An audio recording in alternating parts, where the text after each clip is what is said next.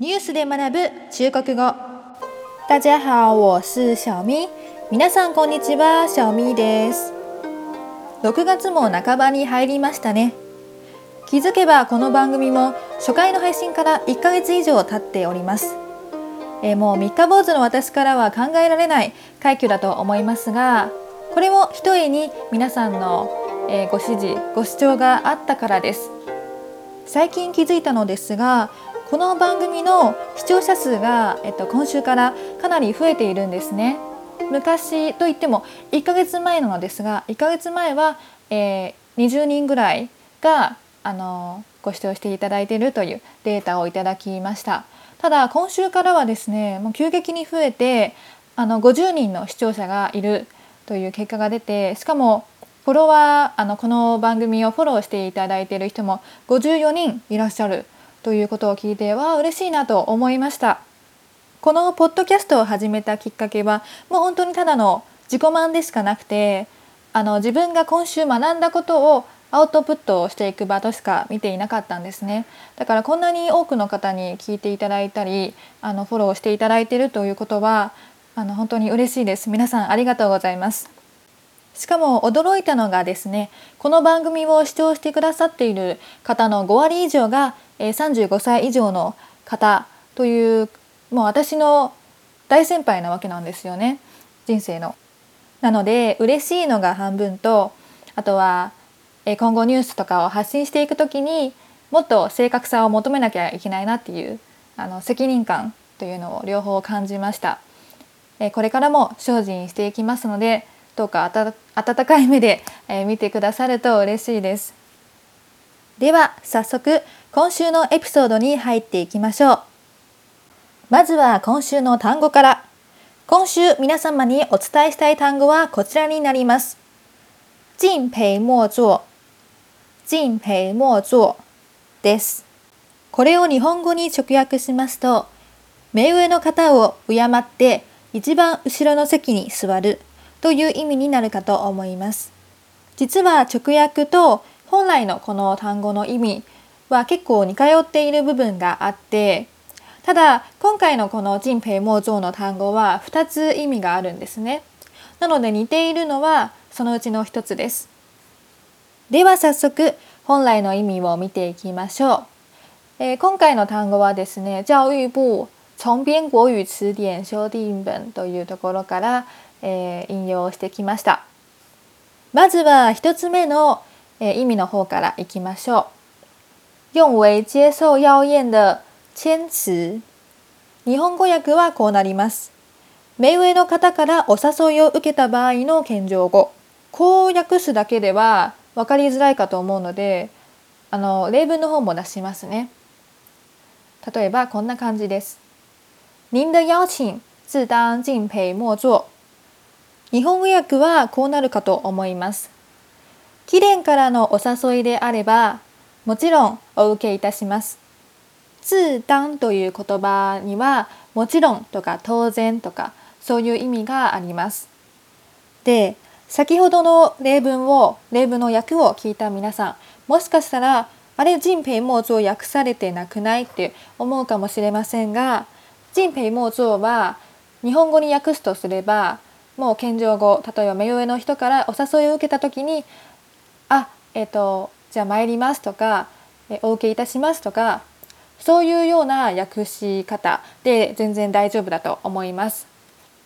ただこの謙譲語の使い方よりもさらにメジャーな使い方とされるのが2つ目の意味です。2つ目の人平莫做の意味はこうなっています。比喻在测验或竞赛中为最後一名。日本語訳はこうなります。試験などの競争でビリになること。例文としては他非常不用功每次考試总是敬陪末座というのがあります。訳としてはこうなります。あの子は本当に不真面目だからいつもテストでビリになっているんだ。はい、えー、最後にですねこの敬陪末座の末座という言葉に関してなんですがこれは日本語の松座という意味と全く同じです日本語の松座という言葉にはあの上座と下座の中の下座というのを表す意味があります。でもう一つの意味としては集まった人の中で一番目下なもの一番身分の低いものという意味があるのでその日本語の意味とあの人平妄想の意味を考えるとかなりリンクしているんですよね。それを考えるとあのこの人平妄想の意味分かりやすくなるかと思います。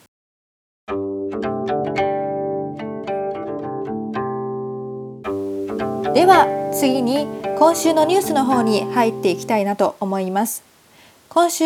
人平盲腸と関連のあるニュースはこちらになります。子供215人の遺骨発見、カナダの暗い歴史です。5月27日、カナダ西部ブリティッシュコロンビア州カムルーブスの先住民寄宿学校の跡地から215名の子供の遺骨が発見されました。この遺体の中には3歳児も含まれていたそうです。この集団墓地で発見された子ども215名はいずれも行方不明扱いになっており死亡は記録されていない子どもたちでした今回この大量の遺体が発見された寄宿学校1890年にキリスト教カトリック教会の運営で開校し1950年代には最大500人もの生徒が入学していたという大きな寄宿学校です。1969年には中央政府がキリスト教カトリック教会にとって代わってこの学校を運営するようになりまた1978年に閉鎖されるまでは地元の学生の学生寮として存続していました。なぜこの寄宿学校からこんなに大量の遺体が見つかったのか。その背景まで遡って今回皆様にお伝えしたいなと思います。結論から申し上げますと今回のことの発端はカナダの同化政策にありました。カナダは1863年から1970年代まで北米先住民やイヌイットメティスメティスというのは白人と先住民との間に生まれたこのことを指しますこの先住民たちの子供に対して、まあ、同化政策を行ったんですね。そしてその同化政策の一環として、え寄宿学校というものが出てきたんです。先ほど私が申し上げました215名の遺体が発見されたという寄宿学校実は一般の寄宿学校ではなく先住民の子どもたちを主に受け持つという寄宿学校だったんですね。その同化政策というのはあの子どもたち先住民の子どもたちを強制的に親御さんから引き離してこの寄宿学校に入れるというのも同化政策の一環としてあったのです。当時カナダに建てられた寄宿学校の数は1309校にも上りました。そして強制的にそこに入学させられた先住民の子どもたちは約15万人にも上っております。学校に入学した子どもたちの待遇はどうだったのかこれはもう皆さんのご想像の通りだと思います自分の言語母国語先住民の言葉ですねを話すのを学校内では禁じられまた民族的な民族の文化活動を行うことも禁じられました。それに加えてですね、まあ、長期的に校長や教師から、えー、言語の暴力を受けたり肉体的性的に虐待されたりもしたそうです。まるで地獄のような学生生活を過ごした子どもたち。1970年代にこの政策が打ち切られるまでおよそ6,000人の子どもたちが在学中に、えー、死んでしまった亡くなってしまったという調査があります。このうちこれまで、えー、遺体ご遺体が特定されたという子どもたちは4100名以上にも上ります。そして今回さらにあの215名の子どもたちの遺体が発見されたということであこのカナダの同化政策の、まあ、闇というのが、まあ、さらに浮き彫りにされたというわけなんですね。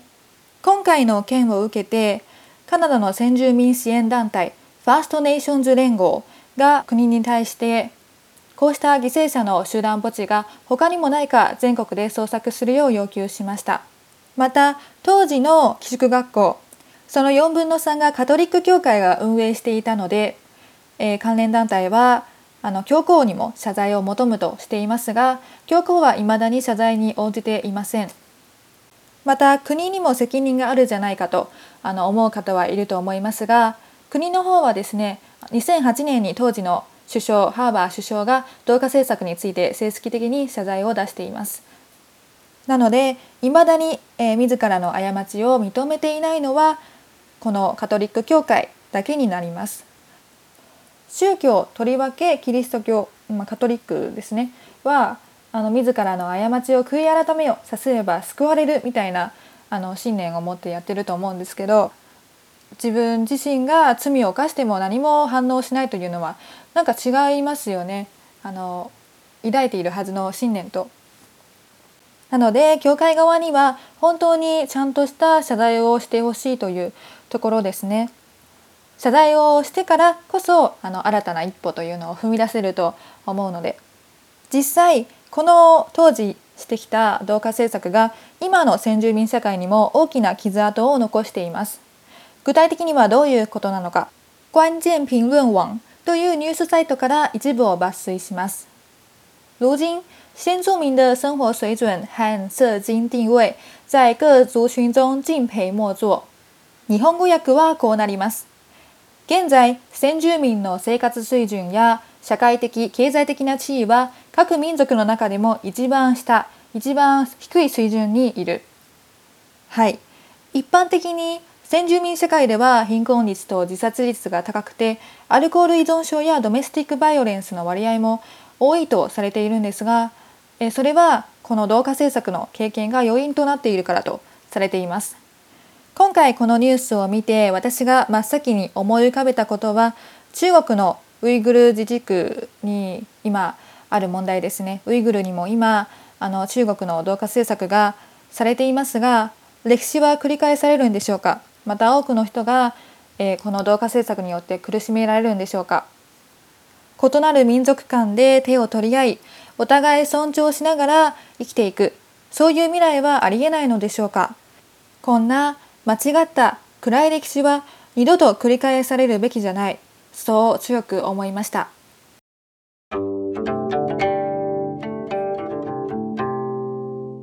では最後に今週の単語をもう一度復習してみましょう。